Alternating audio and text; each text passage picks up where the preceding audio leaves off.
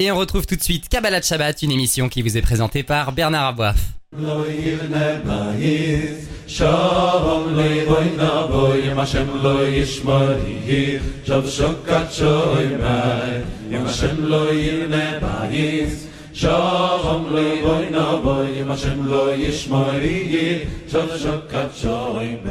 Bonjour à tous, Bernard Aboif au micro. On se retrouve comme chaque vendredi après-midi pour Kabbalah Shabbat, une grande émission de Torah et de pensée juive.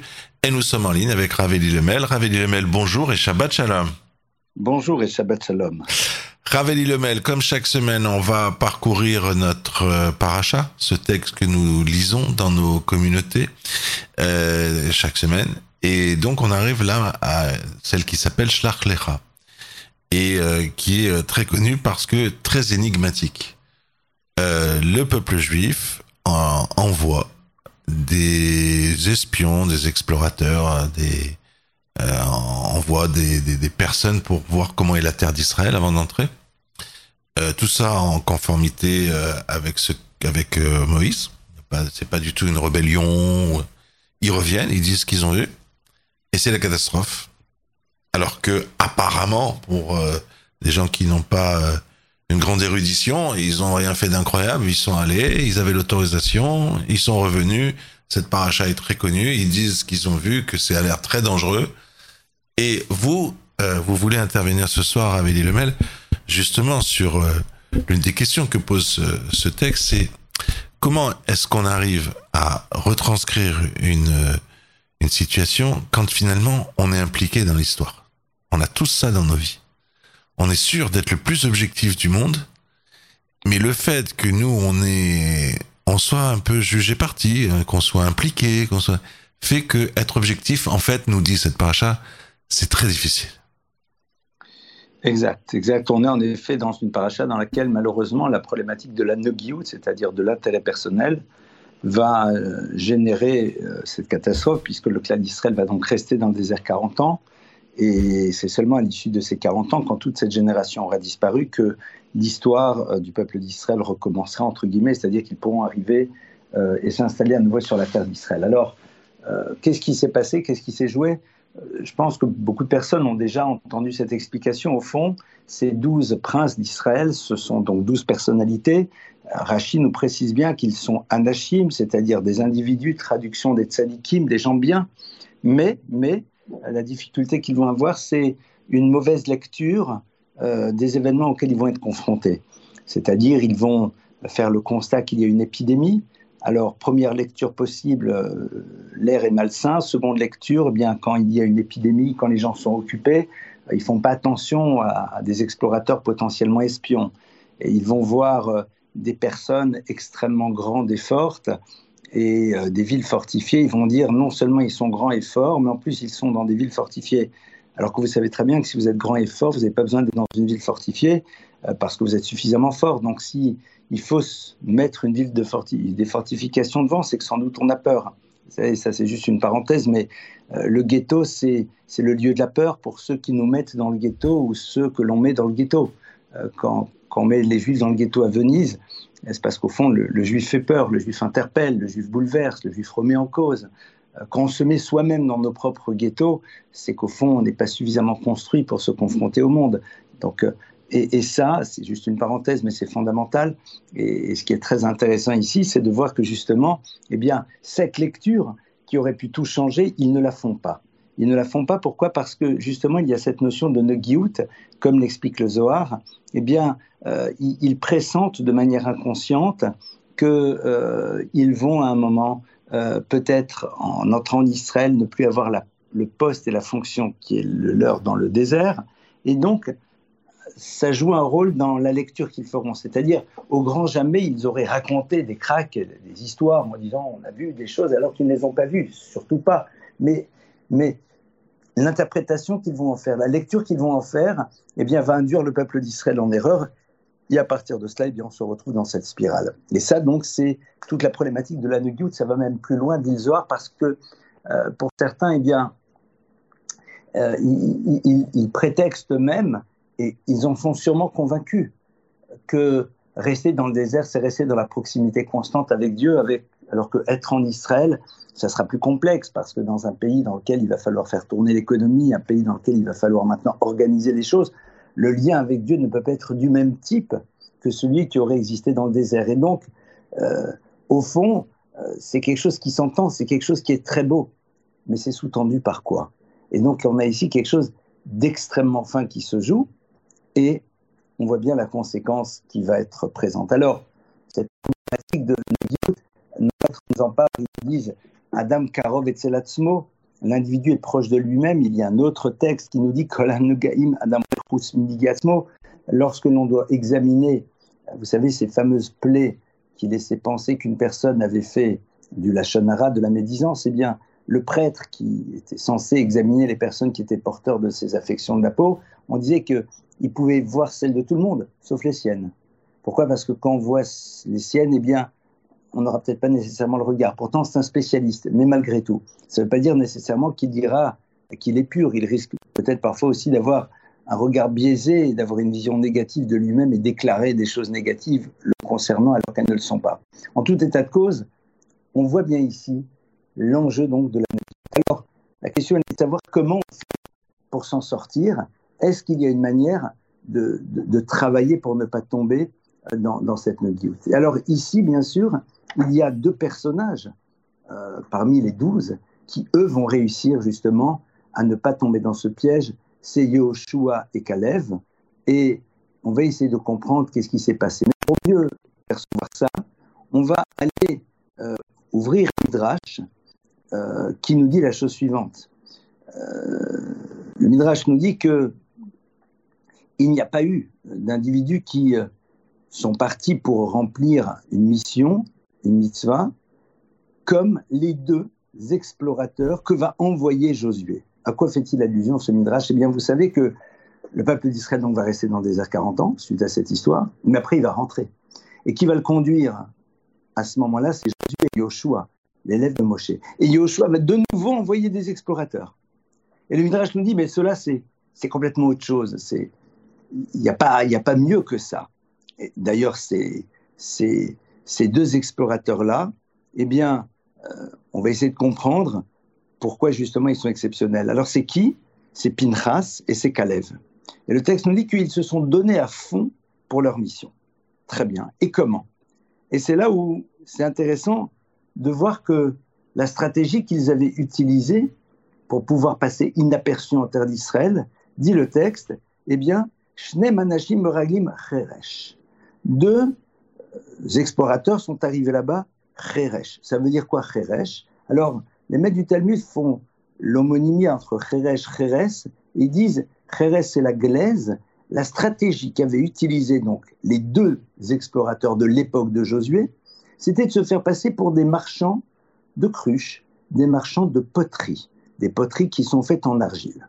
Et donc, ils étaient là avec leurs marchandises. Donc voilà, nous avons ici deux aimables potiers qui sont là, qui qui vendent leurs marchandises et qui donc parcourent le pays. Et donc, c'est comme ça qu'ils peuvent explorer. Mais le Chidouche Harim, euh, eh bien, pose la question suivante. Le Chidouche Harim, c'est euh, dans la lignée de la Chassidut Gour. Le Chidouche Harim dit, mais je ne comprends pas.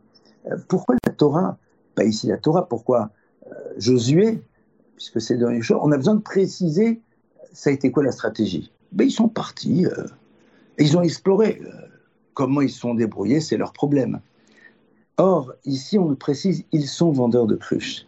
Et ce qui est très intéressant, vous savez, c'est que les cruches en argile ont une particularité. C'est quoi? Vous savez que tout objet, lorsqu'il devient impur, eh bien, peut être purifié. On peut le faire revenir à son état originel. Mais en ce qui concerne l'argile, eh bien non, on ne peut d'aucune manière le purifier, et à ce moment-là, il faut le briser. Traduit de manière différente, l'ustensile en argile n'a pas de valeur en tant que tel. Il ne représente rien. Sa seule fonction, c'est de remplir sa fonction. C'est-à-dire, il est là pour pouvoir être rempli de liquide, être rempli de nourriture. Et c'est pour cela qu'il est là. Mais en dehors de sa fonction, il n'a aucune valeur. Et on le voit entre autres dans les lois de pureté et d'impureté. Et c'est la raison pour laquelle ils se font passer pour cela, c'est-à-dire forme de clin d'œil et d'allusion qui nous dit, au fond, pourquoi est-ce qu'ils réussissent dans leur mission? Parce qu'ils se sont mis à l'image de ces ustensiles en argile, c'est-à-dire, ils ne se sont pas vus exister pour eux-mêmes d'aucune manière, ils se sont juste occupés de la mission qui était la leur. Et ça, évidemment, c'est un vrai travail. Comment est-ce que l'on fait pour réussir à n'exister qu'à travers sa mission et mettre de côté pleinement, totalement, complètement toute forme d'intérêt personnel? Eh bien, voyons, voilà, c'est très simple. Eh bien, on va voir que on a ici Moshe qui va prier pour Josué et Caleb qui va partir au moment où il part avec les douze explorateurs. En premier lieu, il va où? Il va à Hebron. Il va à l'endroit dans lequel sont enterrés Abraham, Yitzhak, Yaakov. Pourquoi? Parce que il est parti là-bas prier parce qu'il savait très bien qu'il pouvait y avoir chez lui quelque chose qui était du domaine de l'intérêt personnel, qui pourrait à un moment, de manière inconsciente, l'amener à voir les choses différemment. Et c'est la raison pour laquelle, eh bien, il prie parce qu'il se méfie de lui-même. Il sait très bien que certaines choses, on ne les perçoit pas, mais elles sont quand même bien présentes. Et donc, au fond, qu'est-ce que ça nous amène à penser? Tout d'abord, lorsque l'on sait que ce sont nos intérêts qui sont présents dans des choix, dans des lectures, dans des décisions, alors le dire, ou au moins se le dire à soi-même. Et après, être à l'écoute de la parole d'un tiers qui parfois va nous amener à voir les choses différemment. Je vais vous raconter une histoire personnelle. Je ne le fais jamais, mais je vais vous la raconter. Quelques années, c'était un, Shabbat à Londres, et puis euh, j'entends qu'une structure à laquelle on est affilié à Paris va faire une réunion qui était non prévue, mais pas à Paris, à Marseille, et c'est lundi, il faut absolument que j'y sois. il faut que je change mes billets, mais ça coûtait plus cher. Alors moi, évidemment, je me dis, bon ben, c'est pour le travail, la structure de payer. Et j'ai appelé un maître qui m'a dit, mais je comprends pas. Il m'a dit, toi, lundi matin, tu es censé être à ton travail. Alors si tu as décidé maintenant de venir le week-end d'avant ailleurs, c'est ton problème. Et au fond, une fois qu'il me l'a dit, mais c'était évident. Seulement le problème, c'est que on a un petit intérêt là-dedans. C'est quoi? Ben, C'est ici en l'occurrence mon portefeuille. Et quelque part, on, pense qu'on est complètement droit et, on est sûr qu'au fond, euh, c'est comme ça qu'il faut penser, alors que cet intérêt personnel fait qu'on va voir les choses légèrement différemment. Ça nous arrive à toutes et à tous. Et c'est la raison pour laquelle on doit prier. On doit prier pour être sûr qu'il n'y a pas cela dans les décisions que l'on prend. Et surtout demander à Hachem, donne-nous la force d'être exclusivement tes exclusivement ceux qui sont là pour servir la mission que tu nous as assignée sur Terre. Ce n'est pas simple. Évidemment, on a tous, moi en tête, des problématiques de neguillotte, d'intérêt personnel. L'idée, c'est de savoir que, eh bien, ça peut parfois amener à des lectures qui peuvent générer des choses beaucoup plus lourdes. Et donc, c'est la raison pour laquelle, au-delà de cette fila nécessaire, il est peut-être parfois important d'avoir des maîtres vers lesquels on se tourne et qui, parce qu'ils ont cette distance, vont peut-être nous faire remarquer avec finesse, avec intelligence, que là peut-être, il y a quelque chose d'un peu plus personnel qui a joué dans notre raisonnement. C'est comme cela qu'on avance, c'est comme cela que l'on progresse. En tout cas, c'est entre autres une des leçons que cette paracha est en train de nous donner. J'ai pensé 300 000 choses en vous écoutant, Ravelli Lemel. Et peut-être la chose la plus, euh, la plus proéminente, que je crois que c'est quasiment euh, infaisable ce que vous nous proposez. Évidemment, je vous interpelle. Hein, c'est pas, je suis pas en train de je vous interpelle, je vous pose la question. À, part dire sa vérité, je crois que dire la vérité, c'est infaisable pour un être humain. À moins d'être mon cher Abénou, moi, je peux dire ma vérité. Et ce qu'on me demande à moi, ce qu'on demande à moi, c'est d'être sincère et honnête. Mais par rapport à ma vérité, je suis pas capable de la, de, faire, d'après moi, en vous écoutant, je vous promets, j'ai entendu 100 000 choses. Vous savez que c'est le problème aussi des acteurs. Un acteur, il y, a, deux écoles. Un acteur, on lui dit, ben, joue. Et par exemple, De Niro, il a répondu, il a dit, mais on peut pas jouer autre chose que ce qu'on est. Je peux pas jouer, me dites pas ça. Je peux juste être De Niro dans cette situation. Ça, je peux le faire. Mais mais voilà, euh, je voilà, je vous interpelle, Ravel Yomel. C'est vrai, vous avez raison. C'est la raison pour laquelle la Torah ne nous demande pas d'être vrai. Elle nous demande de nous éloigner du mensonge. Midvar sheker tirak. C'est-à-dire d'être au maximum le plus éloigné de quelque chose qui s'appelle le mensonge, ne pas se mentir à soi-même. Vous avez raison.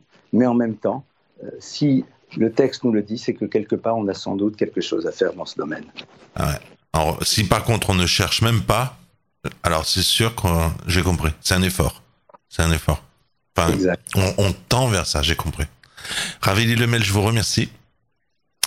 Et euh, plein de bonnes choses à, à réfléchir dès ce soir.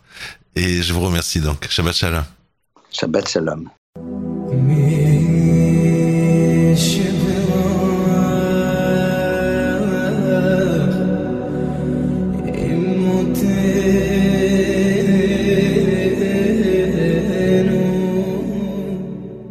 Sommes en ligne à présent à Jérusalem avec Rav Mordechai Biton. Bonsoir Rav Mordechai, Shabbat Shalom. Shabbat Shalom ou Mevorach. Rav Mordechai Biton, on continue le survol de notre paracha avec vous cette semaine. Et alors, vous, euh, vous voulez euh, développer euh, une, une, réflexion sur la vision, la vue, le regard, euh, le raisonnement qu'on peut tenir suite à ce qu'on a vu.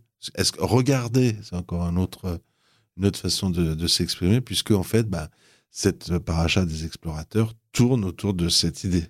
Oui, effectivement, mon cher Bernard, un des points les plus euh, centraux de cette paracha, c'est finalement euh, bah, la vision, la vision d'une situation, la vision d'un événement, la vision des individus, la vision de la vie d'une manière générale. Et ça se retrouve à tous les carrefours de cette paracha. Moshe Rabbeinu demande aux explorateurs donc d'aller explorer la terre. Il leur demande d'aller regarder ce qui s'y passe. Ils vont arriver là-bas et ils vont constater par exemple qu'il y a beaucoup d'enterrements au lieu de voir la Seta d'Ishmaïa, l'aide du ciel, qui fait que maintenant ils passent inaperçus, on s'intéresse pas à eux, ils peuvent passer au milieu des villes qui sont occupées à enterrer des morts, ils vont voir finalement la mort et la désolation. Cette terre, elle mange ses habitants. Puis ensuite, après, par exemple, dans le rapport qu'ils vont faire, ils vont dire une phrase qui est absolument terrible. Au chapitre 13, au verset 33. Il dit, on a vu des géants là-bas. On a vu, on a vu, avec nos yeux, on a vu des géants. Et ces, ces géants-là, font partie des Néphilim, ce sont des gens, des anges déchus de l'époque, donc de, de l'époque euh, des anges euh, déchus. Alors, une phrase qui est terrible. Ils disent la chose suivante. Vanei benenu kechagavim. Nous étions à nos propres yeux comme des sauterelles. benem. Et donc ainsi nous étions à leurs yeux.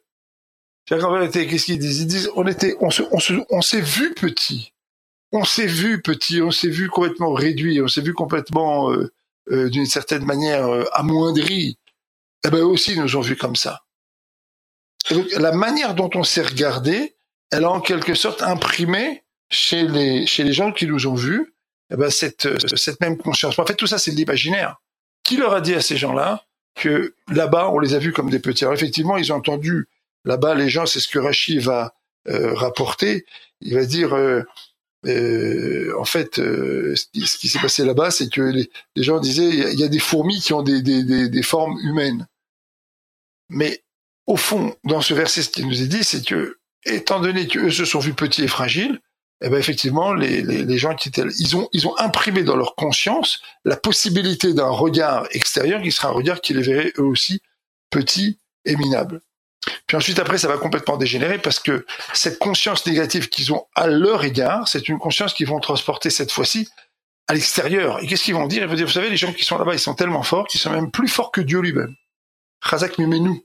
Ils sont même plus forts qu'Aviachol, en quelque sorte, que Dieu lui-même. C'est-à-dire que, étant incapable même de se voir fort, de se voir grand, de se voir tzaddik, de se voir juste, de se voir capable de mériter Eretz Israël, de mériter la considération, bah, ils vont en arriver à voir le monde entier comme étant un monde qui manque de considération. Et Dieu lui-même manque de considération et de force. Donc tout le monde manque de force. Last but not least, si vous transportez vers la fin de la paracha, vous verrez qu'apparaît la mitzvah de tzitzit. La mitzvah, donc, quand on porte un vêtement à quatre coins, de l'ordre de franges qu'on appelle les tzitzit. Le mot tzitzit, ces fameuses franges qu'on accroche à nos vêtements à quatre coins, c'est bien du mot matzitz. Regardez qui fait référence en fait euh, au regard d'Akadosh Baruch Matzitz euh, Minacharaki. Akadosh Baruch nous voit à partir des, des fentes. il nous observe à partir des fentes. Et en fait, les tzitzit, la mise à tzitzit permet d'observer. Elle permet d'observer le monde d'une certaine manière. Pourquoi? Parce que à une certaine époque, avant, donc il y avait un fil bleu dans les tzitzit. Et, et, ce fil bleu, il rappelait la mer, la mer rappelait le, le ciel, et le ciel rappelait le trône de gloire, le Kavod. L'idée ici, elle était très simple, elle était de regarder le monde en sachant qu'il exprime la volonté d'Hachem, la volonté du Créateur. Le monde n'est pas fortuit. Le monde n'est pas dû au hasard, le monde ne s'est pas créé par lui-même, il n'est pas sa propre cause, il a été créé par le Créateur, il est animé par le Créateur, il est animé d'en haut. Et donc regardez les phénomènes naturels de manière graduelle, en arrivant à la cause de la cause, qui est la cause première, qui est Akadosh Baruch qui est Dieu lui-même. Et donc toute cette paracha, en fait, ne parle que d'une seule chose. Le fond de l'histoire, c'est regarder. Comment je regarde Comment je regarde ma vie Comment je regarde le monde Comment je me vois Comment je vois le monde Comment je vois ce qui se passe autour de moi Là où certains comme les explorateurs vont voir une catastrophe, d'autres auraient vu euh, bah, la main d'Hachem qui finalement les couvrait. Et là, on peut parfaitement élargir le propos parce que euh, cet enseignement ici, qui est comme toujours, comme disait le Ramban Nachmani dans la traduction de ce commentaire, il dit la Torah habille des enseignements fondamentaux dans des histoires non pas qu'elle raconte des mythes, pas du tout, Razvé Shalom, elle raconte des histoires, des vraies histoires, l'histoire des Meraglim, l'histoire d'explorateurs a effectivement eu lieu. Mais au travers de l'histoire telle qu'elle nous est racontée, c'est un yesod, c'est un, concept fondamental de notre vie, nécessaire à notre vie, à une vie agréable, à une vie juste, et une vie euh, remplie de, de, de remplie de, de, de, de, mitzvot, remplie joie. Mais il y a ici un yesod, il y a ici un concept fondamental. En fait, l'homme doit comprendre que ses yeux, en fait, c'est la fenêtre de l'âme. Vous savez que dans le visage, il y a trois niveaux. Il y a le niveau de la bouche, P. P, la bouche en hébreu, c'est aussi peau, ici. C'est ce monde-là.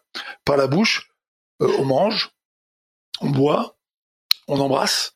C'est, c'est, c'est le monde, le monde dans lequel on vit. Il y a le nez, c'est l'odorat, c'est déjà plus fin. Et puis il y a les yeux. Les yeux, c'est la c'est la fenêtre de la En fait, les informations qu'on rentre en nous par le regard, sont des informations qui s'impriment dans notre cerveau et elles impriment aussi un certain nombre d'émotions. donc en fait, ce qui nous est demandé dans la Torah, c'est pour ça que la, paracha ici va se terminer par la mitzvah de Tzitzit, c'est en fait de nous éduquer à regarder le monde. C'est pas seulement à garder nos yeux, parce que c'est ce qui apparaît dans la paracha, c'est de se garder. arrêtez de laisser vos yeux se promener euh, euh, dans des sites immondes, euh, sur vos smartphones, sur vos téléphones et à droite à gauche. Arrêtez d'emmagasiner parfois même à votre insu, des milliers d'informations qui sont des informations qui vous détruisent. Cette semaine, j'ai eu l'occasion de parler avec un spécialiste des réseaux sociaux qui m'expliquait que TikTok, par exemple, est un réseau complètement débile en Occident, qui, débilite des populations entières. Par contre, en Chine, et c'est TikTok qui a été conçu par les Chinois, en Chine, sur TikTok, on fait passer des choses très intelligentes. Des vidéos qui sont très courtes, mais qui sont très intelligentes. Donc les Chinois, qui sont des gens qui ont une stratégie, qui ont une stratégie très agressive vis-à-vis -vis du monde, par exemple, ont conçu un outil, TikTok, pour nous rendre tous complètement débiles, faire de nous vraiment des débiles mentaux en nous poussant à regarder, à regarder encore une fois toute la journée donc des informations débiles, des petites vidéos idiotes, euh, des choses complètement stupides, et à se remplir comme ça les yeux, et en fait le cerveau, et en fait les neurones, et en fait le euh, l'âme, et en fait le psychisme, l'esprit, le corps finalement d'idiotie. Alors qu'en Chine, c'est autre chose. TikTok sert par exemple à véhiculer des choses beaucoup plus intelligentes. C'est très intéressant parce qu'on vit aujourd'hui dans le monde des réseaux sociaux et dans le monde de ce que l'on regarde. Et, ce que l'on regarde est toujours accompagné de bruit, et de, euh, de couleurs. Et on sait par exemple que dans la communication visuelle, près de 75% du message passe d'abord par le ton de la voix ou par euh, les couleurs, et pas seulement par le message lui-même. Donc on voit l'importance des yeux. De ce qu'on dit, par exemple, une personne qui est en colère, bah, c'est interdit de la regarder, parce qu'elle est complètement tamée, elle est complètement impure, et elle peut imprégner chez nous sur l'impureté. Une personne qui a de très mauvaises mœurs, c'est une personne qu'il ne faut pas regarder. On imprime des choses chez nous. La même chose, une personne qui passait au Betamikdash, au temple, au moment de la cérémonie de la sota, bah, devait euh, faire un vœu de naziré, d'après nos, sages. Il devait faire attention à gérer sa vie euh, avec plus de tempérance. Pourquoi? Parce qu'il avait vu un spectacle qui était un spectacle dégradant. Autrement dit, en fait, ce qu'on nous dit, c'est que ce que l'on regarde, ce que l'on regarde, pas forcément ce que l'on voit. On se promène dans le monde, on voit des choses, mais ce que l'on regarde, ce, sur quoi on porte notre intérêt, ce sur quoi on dirige notre regard, en fait, on dirige une capacité d'impression sur l'âme, ce qui nous est dit ici. Et donc, en fait, nos yeux sont en fait un véhicule d'impression. Et ces impressions, elles s'impriment dans le cerveau, elles s'impriment sur l'âme. Et c'est la raison pour laquelle, par exemple, On doit avoir chez soi des photos de tzadikim, voire des visages de tzadikim. En quelque sorte, pour s'imprégner simplement de la plastique du visage, de la plastique du visage des, des avant évidemment de pouvoir s'imprégner de leur, de leur enseignement. Donc on est ici vraiment au cœur d'un, d'une problématique, une problématique complètement fondamentale. Et c'est intéressant parce qu'en fait, le Sefer Bamidbar, le livre de Bamidbar, le livre des dons, est finalement le recensement de toutes les bêtises qu'il faut faire pour détruire Amisraël ou pour se détruire sur le plan individuel, et en même temps, le, par contre-coup, également euh, l'énoncé finalement de euh, ce sur quoi il faut faire, euh, sur quoi il faut porter son attention pour pouvoir se construire. Garder ses yeux, faire attention à ce qu'on regarde, regarder de belles choses, voir de belles choses, euh, par exemple, quand on étudie, regardez les lettres de la Torah, Otiot, Markimot, les lettres, eh ben, elles donnent de la chorma, elles donnent de la sagesse. Les lettres sont une plongée dans l'infini. Par exemple, vous regardez la lettre Aleph. La lettre Aleph s'écrit aussi Aleph, Aleph Lamed P. Mais le Aleph du mot Aleph s'écrit aussi Aleph Lamed P. Et le Aleph de ce Aleph aussi s'écrit Aleph Lamed P. Donc regardez le Aleph, Bet, Gimel, les lettres de l'alphabet, c'est plongé, en fait, dans l'infini. Voilà, il faut savoir aussi que la Torah accorde une très grande place à l'esthétique. Shabbat, la table de Shabbat doit être belle. Chacun doit être paré de ses plus beaux atours. Une femme se fait belle, un homme se fait beau. Les gens se font beaux et sont agréables physiquement, plastiquement, euh, l'un à l'autre. Et la, la Torah accorde une très très grande importance à la beauté plastique, parce qu'à partir du moment où elle est utilisée pour rapprocher les gens, pour le shalom, pour la concorde entre le mari et la femme, pour que la maison soit agréable, chaude, accueillante, eh ben effectivement, on est au cœur du sujet. La Torah ne rejette pas du tout l'esthétique. Elle veut que nous euh, que nous euh, que nous vivions dans un environnement agréable et que cet environnement agréable eh bien, attire nos yeux, attire notre regard et nous permette donc de, de construire notre notre âme dans un contexte qui soit un contexte agréable. Le Beth Amikdash, le Beth Amikdash était un édifice magnifique et on venait au Beth pour voir la beauté également du Beth et s'imprégner de la spiritualité qu'il y avait aussi dans cette dans cette beauté. Voilà une euh, réflexion euh, sur le, sur le sujet. Je crois qu'on est avec cette réflexion-là au début du, du sujet. J'invite à chacun ce Shabbat à se, se pencher sur ce phénomène. Ramander Habiton, je vous remercie et Shabbat Shalom. Shabbat Shalom, vous à la semaine prochaine.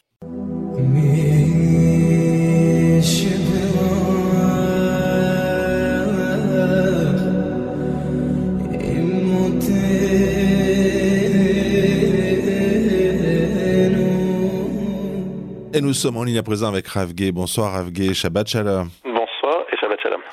Rav Gay, alors la, les textes nous disent que euh, en fait euh, Hachem, le ciel, nous a répondu après cette, euh, ce terrible épisode des, des explorateurs et de la réponse euh, qui n'était pas attendue. En gros, les textes nous disent vous avez pleuré pour rien. Vous aviez un- une terre magnifique que je vous donnais, je vous ai juste demandé d'aller la regarder. Vous la critiquez, euh, et bien vous allez pleurer pour de vrai. Et ça, ça a provoqué la destruction des deux temples, premier, deuxième. Ce qui pose deux questions. La première, c'est que pourquoi c'est nous, qui ne sommes pas les explorateurs, qui payons? On n'a rien fait, nous. Exactement. Alors voilà. On va déjà commencer par cette première question. Je voudrais rappeler un peu les choses. Donc, on a une Gemara dans Ta'anit, page 29 d'Afraftet, euh, qui explique, qui dit la chose suivante. Vatissa kol ha'eda et kolam vayivku balayla hahu.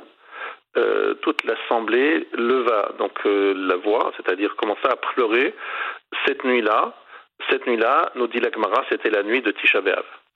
Et dit Amar Akadosh Baruch dit Akadosh Baruch dit Atem bechitem bechiya shel chinam. Vous avez pleuré un pleur gratuit, Chia shel chinam, ani lachem bechiya le dorot. Et moi je fixerai pour vous, euh, je vous imposerai un pleur pour les générations. De quel pleur il s'agit? La destruction du premier et du second temple qui ont eu lieu à Tisha B'Av, le 9 Av. Alors, normalement, la compréhension première de ce texte, c'est de dire euh, je vous punis. Vous avez fauté, vous serez puni d'une façon exemplaire par la, euh, fin, la destruction du Beth Amikdash, du temple. Mais ce n'est pas l'explication que donne le Maharsha. Euh, le Maharsha, dans la Gemara, dans Ta'anit, nous dit non, non, non, il ne s'agit pas d'une sanction, mais il s'agit d'une conséquence. Parce que vous avez pleuré euh, donc euh, à l'époque des explorateurs, il y a une conséquence, vous allez pleurer au moment de la destruction du premier des États. Et ça, c'est pas très compréhensible en quoi euh, il y a une conséquence. Je vous rappelle simplement déjà que, par exemple, le deuxième temple a été, a été détruit à cause de la haine gratuite, sinat chinam, la haine gratuite qu'il y avait entre nous. Et, quel rapport y a-t-il entre cette haine gratuite et le fait que nous étions devant Eretz Israël, Eretz Kenan, et que nous avons perdu l'espoir, perdu le tout courage, nous avons dit nous ne sommes trop petits, euh, ils sont des géants, nous sommes comme des sauterelles, enfin nous sommes rien du tout, et nous ne pourrons pas y entrer. C'est un manque de bitachon, un manque de confiance en Dieu, euh, et, là il s'agit d'un problème relationnel euh, au moment de la destruction du Beth donc il n'y a absolument aucun rapport priori entre les deux. Et là, je voudrais vraiment que vous écoutiez bien, euh, je vais vous donner un commentaire de Rashi. Mais Rashi se trouve non pas dans la paracha d'aujourd'hui, mais dans la paracha de Devarim, chapitre 1, verset 27.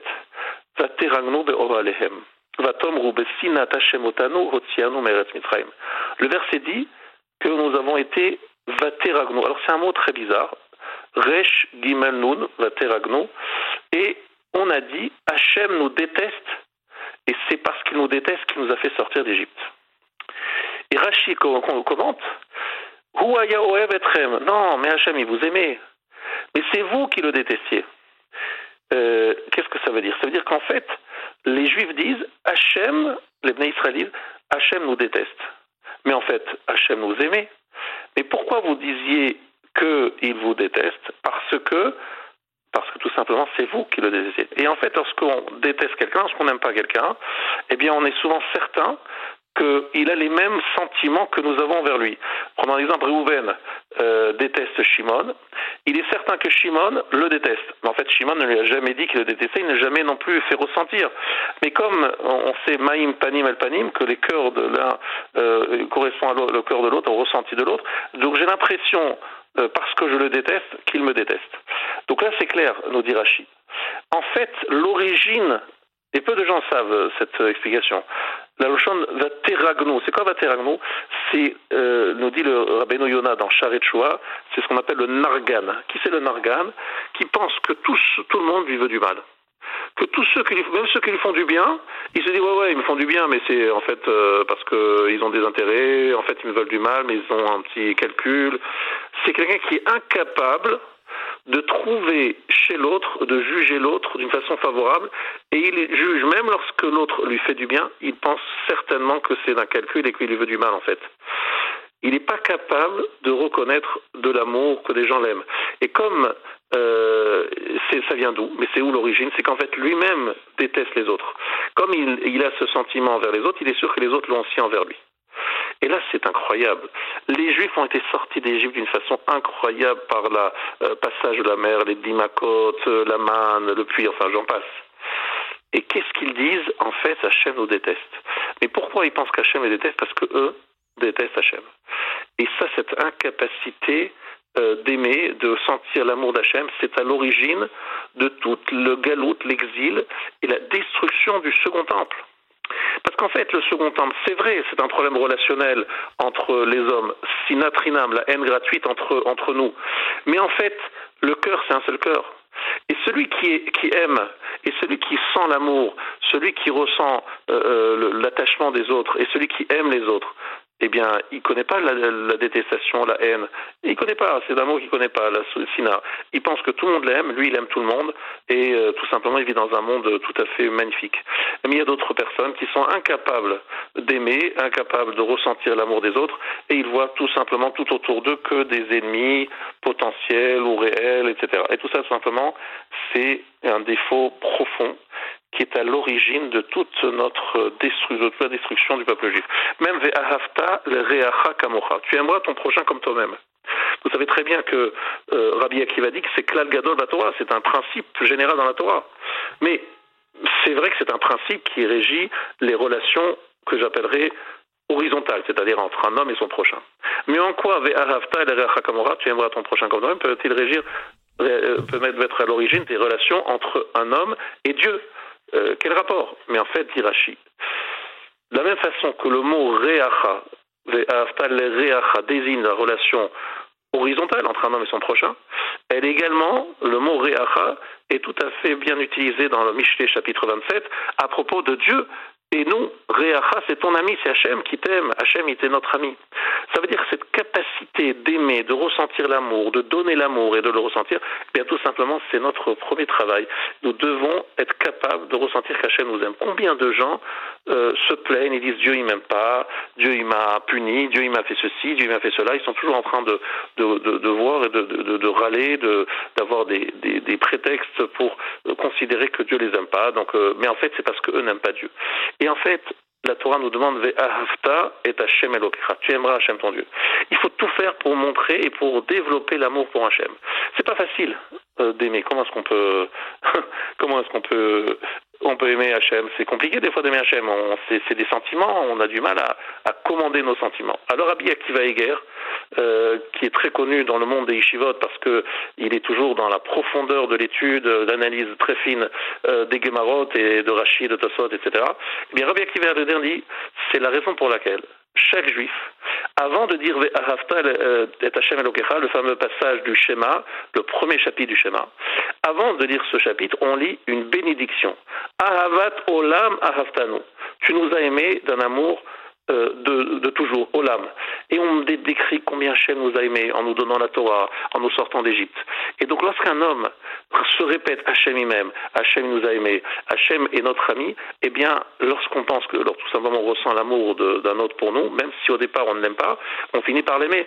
Parce que tout simplement son amour est communicatif et finalement euh, on finit par l'aimer. Alors ici, c'est tout le sujet. Est-ce que Hachem nous déteste ou Hachem nous aime? Et là, pourquoi ça s'appelle Bechia Shefrinam, un pleur gratuit? Parce qu'on pleure pourquoi? Parce qu'on pense qu'Hachem veut notre perte. Hachem ne nous aime pas. Il veut nous amener dans le pays des Canaan pour nous livrer en pâture aux géants, à ces peuples puissants qui habitent au Canaan. C'est n'importe quoi. Mais ça vient de quoi? Du fait qu'on n'aime pas Hachem, qu'on n'a pas cet amour pour Hachem que nous devrions avoir. Et lorsqu'on n'a pas d'amour, vous savez, un cœur, il reste jamais indifférent. Soit il aime, soit il déteste. Et lorsqu'on n'aime pas, on ne fait pas des actes d'amour, eh bien finalement s'installe à la place des, des, des sentiments tout à fait contraires. Donc on nous demande à Avat Olam, rappelez-vous combien Hachem il t'aime, développe l'amour pour Hachem et surtout chasse cette approche des explorateurs de ne pas être capable de percevoir l'amour d'Hachem parce que c'est à l'origine de tous les exils, de toutes les destructions. Et moi je pense que c'est dans généralité aussi dans nos relations avec les autres. Il y a des gens qui tout le temps parlent des gens qui leur en veulent et des gens qui leur ont fait ci et des gens qui leur ont pas fait ça. Ils sont entourés d'ennemis, de gens. Il y a des gens qui disent mais non, tout le monde m'aime, tout le monde est beau, tout le monde est gentil. Et franchement, même si des fois c'est un peu naïf, des fois c'est même des fois, il vaut mieux être naïf et se tromper dans ce sens que de se tromper dans le sens contraire, de voir que des gens qui ont des calculs et qui ont une pensée méchante, une pensée euh, de travers. Non, développons l'amour de l'autre et après nous trouverons chez l'autre que des signes d'amour. Par contre, si nous laissons notre cœur euh, euh, en libre, en libre, eh bien, il va devenir, il va développer la, haine, la haine d'autrui, et finalement, on, se, on découvrira que, on pensera que tout le monde nous déteste. Ça, c'est ce qu'on appelle le nargan. Donc rappelez-vous, relisez, relisez s'il vous plaît le, début de Devarim, chapitre 1, verset 27. On rappelle la faute des explorateurs euh, dans Devarim. Et vous retrouverez ce Rashi incroyable qui nous dit qu'en fait, Hachem nous dit vous me détestiez, c'est parce que vous ne m'aimez pas que vous avez soupçonné Hachem de vous aimer, de vous détester aussi. Mais Hachem, il vous aimait, donc vous avez pleuré pour rien. Eh bien, un jour, vous pleurez pour une bonne raison, parce que vous pleurez la destruction du Beth qui lui aussi va être détruit pour les mêmes raisons. Vous ne serez incapable d'aimer l'autre et de voir chez l'autre des choses positives. Voilà un petit peu le message que je voudrais transmettre à la communauté, être capable d'avoir une vision positive euh, de l'autre, d'aimer l'autre pour pouvoir tout simplement voir chez l'autre beaucoup d'amour. Et dans un monde d'amour, eh bien, tout simplement, euh, le monde serait bien meilleur. Mais surtout, ne nous laissons pas entraîner par euh, le regard des Meraglim, qui ont toujours, dans les attitudes d'Hachem, un regard négatif. Des fois, Hachem, il nous fait des, nommer des épreuves, effectivement. On n'a pas toujours la vie facile, on a des fois des moments difficiles, mais toujours jugeons, favorablement Hachem, et sachons que ce qu'il nous fait, c'est toujours pour notre bien, même si on n'a pas toujours la lecture et la traduction de ce qui se passe tout de suite. Soyons patients et comprenons que peut-être que tout de suite on ne comprend pas, mais il n'y a doute. Ce qui nous arrive, c'est toujours, toujours pour le bien, et c'est Hachem qui le fait et parce qu'il nous aime. On va essayer. Moi, un jour, je, regardais, j'ai une photo de Tzadik à la maison. Je regardais la photo, des fois je voyais, il était content. Mais je le, faisais vraiment, hein, comme si j'étais un enfant. Ah, il est content aujourd'hui. Puis après, euh, je sais pas, mais c'est inconscient. On parle pas à des photos chez nous, Mais voilà, je me disais, euh, ah ben non, mais là, il est en colère. Et heureusement qu'un jour, en adulte, je me suis dit, mais bien là, tu te rends compte quand même que cette photo, elle a pas bougé. Hein je veux dire, c'est toi qui es content ou pas, quoi. Tu trouves que ce que tu as fait est bien et tu te dis que la photo, elle a changé alors qu'elle n'a pas changé. Voilà. Rav Gay, je vous remercie. Et, euh, et Shabbat Shalom. Shabbat Shalom, Shabbat Shalom. Voilà, cette émission est à présent terminée. Merci d'y avoir prêté attention. Je voudrais euh, vous faire euh, deux petites annonces. La première, on se retrouve dimanche, place du Trocadéro, pour euh, dire notre, notre solidarité avec Israël. C'est le 75e anniversaire de l'État d'Israël. On est attendus nombreux, nous tous, pour un grand concert populaire, familial, qui sera donné place du Trocadéro. C'est toute l'après-midi. On passe au moment où on a envie de passer, évidemment. Euh, disons que ça commence vers 13-14 heures et euh, c'est prévu de durer jusqu'à 18 heures. Donc une après-midi festive pour les 75 ans de l'État d'Israël, un concert qui est totalement gratuit, euh, avec notamment Michel Fugain, Enrico Macias, je peux pas citer tout le monde. ça c'est la première chose, c'est peut-être la plus importante. Et puis la deuxième, c'est que je vous retrouve à 18 heures pour un journal enregistré.